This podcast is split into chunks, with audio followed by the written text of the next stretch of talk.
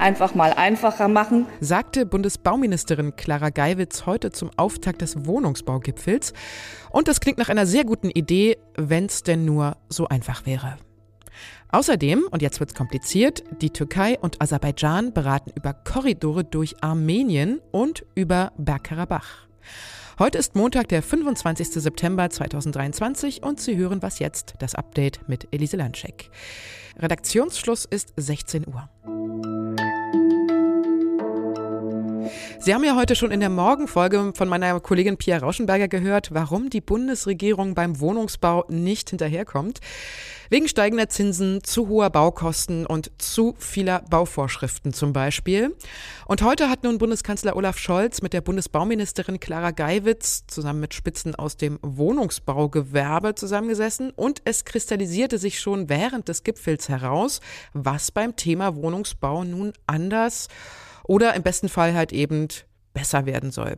Und darüber spreche ich jetzt mit Zacharias Zaharakis. Er kommentiert den Wohnungsgipfel für Zeit Online. Hallo Zach. Hallo Elise. Jetzt hatten ja schon im Vorfeld des Gipfels einige Vertreter der Baubranche ihre Teilnahme abgesagt, weil sie sich von der Veranstaltung kein greifbares Ergebnis erwartet haben. Jetzt geht ja der Gipfel heute zu Ende. Waren denn die Befürchtungen richtig? Ist da nichts Greifbares dabei? Naja, es gibt jetzt immerhin einen 14-Punkte-Plan, der schon auf dem Tisch liegt und den einige Vertreter aus der Bau- und Wohnungsbranche sogar gelobt haben. Aber die Frage ist, ob die Maßnahmen wirklich ausreichen, um diese doch sehr starken Umbrüche, die wir im Moment haben im Markt, äh, abzufangen. Was sind denn das für konkrete Maßnahmen? Naja, einerseits soll es eine staatliche Förderung geben für den Umbau von Büros zu Wohnungen. Also gerade in städtischen Gebieten kann das ja sehr sinnvoll sein. Dann sollen jetzt mehr Familien Anspruch auf eine Neubauförderung durch den Staat bekommen, also wenn sie ein, Familienhaus bauen wollen. Und dann ähm, wird es Einschränkungen geben beim Klimaschutz. Tatsächlich äh, hatte die Regierung geplant, die Neubaustandards zu erhöhen. Das wird jetzt erstmal nicht passieren, damit ja das Bauen einfach grundsätzlich nicht teurer wird erstmal. Mhm. Haben denn jetzt auch Mieterinnen und Mieter was von diesen Beschlüssen? Also gibt es zum Beispiel Maßnahmen gegen steigende Mieten? Nee, das ist äh, erstmal nicht vorgesehen. Also sowas wie ein Mietendeckel oder eine, Verstär eine Verschärfung der Mietpreisbremse, das wird es nicht geben. Aber die Mieter können weiterhin nur hoffen, dass einfach durch mehr Wohnungen die Mieten nicht so stark steigen. Also wenn mehr gebaut wird, dass einfach ähm, die Mietpreise ja auf einem erträglichen Niveau bleiben. Aber diese Hoffnung hat sich ja in den vergangenen Jahren einfach auch nicht erfüllt. Es ist ja immer weiter gestiegen. Insofern ist da nicht viel drin für Mieterinnen und Mieter bisher. Wir haben ja heute Morgen in der Folge schon gehört, dass sehr viel nicht klappt im geplanten Wohnungsbau. Gibt es denn da irgendeinen Lichtblick nach diesem Gipfel heute, dass vielleicht auch das Ziel, 400.000 Wohnungen im Jahr zu bauen, doch noch verwirklicht werden könnte? Also diese von diesen 400.000, wenn man da die Hälfte, also wenn man 200.000 schafft, sind alle glücklich. Aber ob das dann in den Jahren darauf wieder aufwärts geht, das hoffen zwar alle, aber ob das durch diese Maßnahmen dann wirklich hm, auch so kommt, ist total offen. Hm. Hast du irgendwas trotzdem Positives mitgenommen von diesem Gipfel? Ja, es ist zumindest schon mal eine Erkenntnis da, dass äh, doch deutlich mehr gemacht werden muss. Es wird auch Geld in die Hand genommen, also die Bundesregierung. Aber es sind viele alte Punkte da, die einfach nicht angegangen werden. Zum Beispiel die Grunderwerbssteuer. Da diskutieren wir jetzt schon seit fünf oder zehn Jahren drüber, dass die eigentlich gesenkt bzw. abgeschafft werden sollte für den äh, Neuerwerb von einer Immobilie. Aber da ist einfach kein Durchkommen. Da passiert einfach nichts. Insofern bin ich eher pessimistisch. Ich danke dir, Zacharias, für deine Einschätzung. Gerne. Haben Sie schon mal was von Nachtchivan gehört? Nachtchivan ist eine autonome Exklave, die zu Aserbaidschan gehört, aber fast komplett umgeben ist von armenischem Staatsgebiet, bis auf eine ganz kleine Grenze zur Türkei von 17 Kilometern. Und genau dort, also Nachtschewan, haben sich heute der türkische Machthaber Erdogan und der aserbaidschanische Präsident Aliyev getroffen. Und das hat auch einen Grund.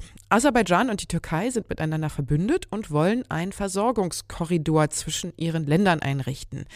Der würde dann auch über armenisches Territorium verlaufen. Sangosur-Korridor heißt die Verbindung. Und dann stand noch ein weiteres wichtiges Thema auf der Agenda, nämlich der Konflikt in Bergkarabach. Eine komplizierte Gemengelage, die ich mir gerne von unserem außenpolitischen Korrespondenten Michael Thumann erklären lasse. Hallo Michael. Hallo Elise. Jetzt ging es ja bei den Gesprächen zwischen Erdogan und Aliyev heute zunächst um den Sangosur-Korridor. Warum ist denn dieser Korridor den beiden so wichtig? Dieser Korridor ist so wichtig, weil darüber Waren laufen sollen, die die Türkei in Richtung Aserbaidschan exportieren möchte. Es handelt sich auch um Baumaterialien, weil türkische Unternehmen sehr viel in Aserbaidschan bauen. Gleichzeitig aber soll es natürlich auch Personenverkehr geben, damit Aserbaidschaner leichter in die Türkei kommen und nicht fliegen müssen. Darüber hinaus bezieht natürlich die Türkei Öl und Gas aus Aserbaidschan, aber dieses läuft über bereits existierende Pipelines. Zum Zweiten ging es ja heute um Bergkarabach. Aserbaidschan hatte da vor vier Tagen seinen Sieg über die hauptsächlich von Armenierinnen und Armeniern bewohnte Region verkündet. Welche Interessen verfolgt denn die Türkei bzw. Erdogan in dieser Frage? Für Erdogan ist Aserbaidschan ein sehr wichtiges Land, weil er von dort Öl und Gas vor allem bezieht, äh, weil türkische Unternehmen da sehr aktiv sind. Und Bergkarabach ist äh, für ihn letztendlich unwichtig. Er hat dort keine konkreten Interessen. Aber weil die anderen Interessen so wichtig sind, sagt er im Grunde genommen Ja zu allem, was Aliyev sich in Bergkarabach vorstellt. Und insoweit unterstützt Erdogan jetzt auch äh, die Invasion und die militärische Einnahme von Bergkarabach durch die aserbaidschanischen Truppen. Das ist schlicht und einfach Solidarität zwischen zwei starken Männern, äh, zwischen zwei Herrschern, die halt viel größere gemeinsame Interessen haben. Komplexe Zusammenhänge verständlich erklären. Dafür steht unser Korrespondent Michael Thumann, der sich gefühlt in allen Fragen der Region gut auskennt. Ich danke dir, Michael. Gerne, ich danke dir, Elise. Was noch? ChatGPT kennen Sie wahrscheinlich. Das ist dieser sprachbasierte Chatbot, den Sie alles fragen können. Und in den Antworten soll er nicht nur intelligent, sondern auch möglichst menschlich rüberkommen. Zum Menschen gehört nun aber auch, dass er mal so richtig schlechte Laune hat. Und das hat ChatGPT nie. Und die Macher von der Satire-Plattform Postillon hatten deshalb eine, wie ich finde, sehr großartige Idee. Sie haben auch einen Chatbot programmiert, nur dass der so richtig herumgerantelt und auch mal beleidigend wird, wenn ihm eine Frage nicht passt.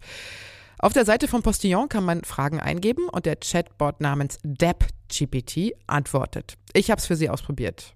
Die erste Frage war ganz leicht und unverfänglich. Wie wird das Wetter in Berlin? habe ich DeppGPT gefragt und er antwortet, Glaubst du wirklich, ich kann dir das Wetter sagen? Ich bin ein Sprachmodell und keine Wettervorhersage. Schau doch einfach aus dem Fenster.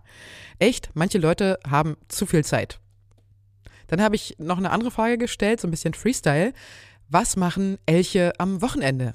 Und da ist DeppGPT dann richtig ausgerastet.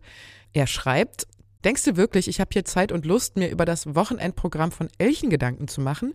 Elche sind wilde Tiere, sie interessieren sich nicht für Wochenenden oder irgendwelche Freizeitaktivitäten. Sie jagen, fressen und chillen in der Natur. Mehr kannst du von ihnen nicht erwarten. Also verschwende meine Zeit nicht mit solchen idiotischen Fragen. Danke, DeppGPT, für deine äußerst menschliche Antwort. Das war's mit dem Was jetzt Update für heute. Morgen hören Sie meinen Kollegen Roland Judin in der Morgenfolge. Unsere Mailadresse wasjetzt@zeit.de. Tschüss, schönen Abend und bis bald, sagt Ihre Elise Landscheck. Nachtchivan. Nachtchivan, es gibt ja zwei Schreibweisen. Ja, man kann auch Nachichivan sagen.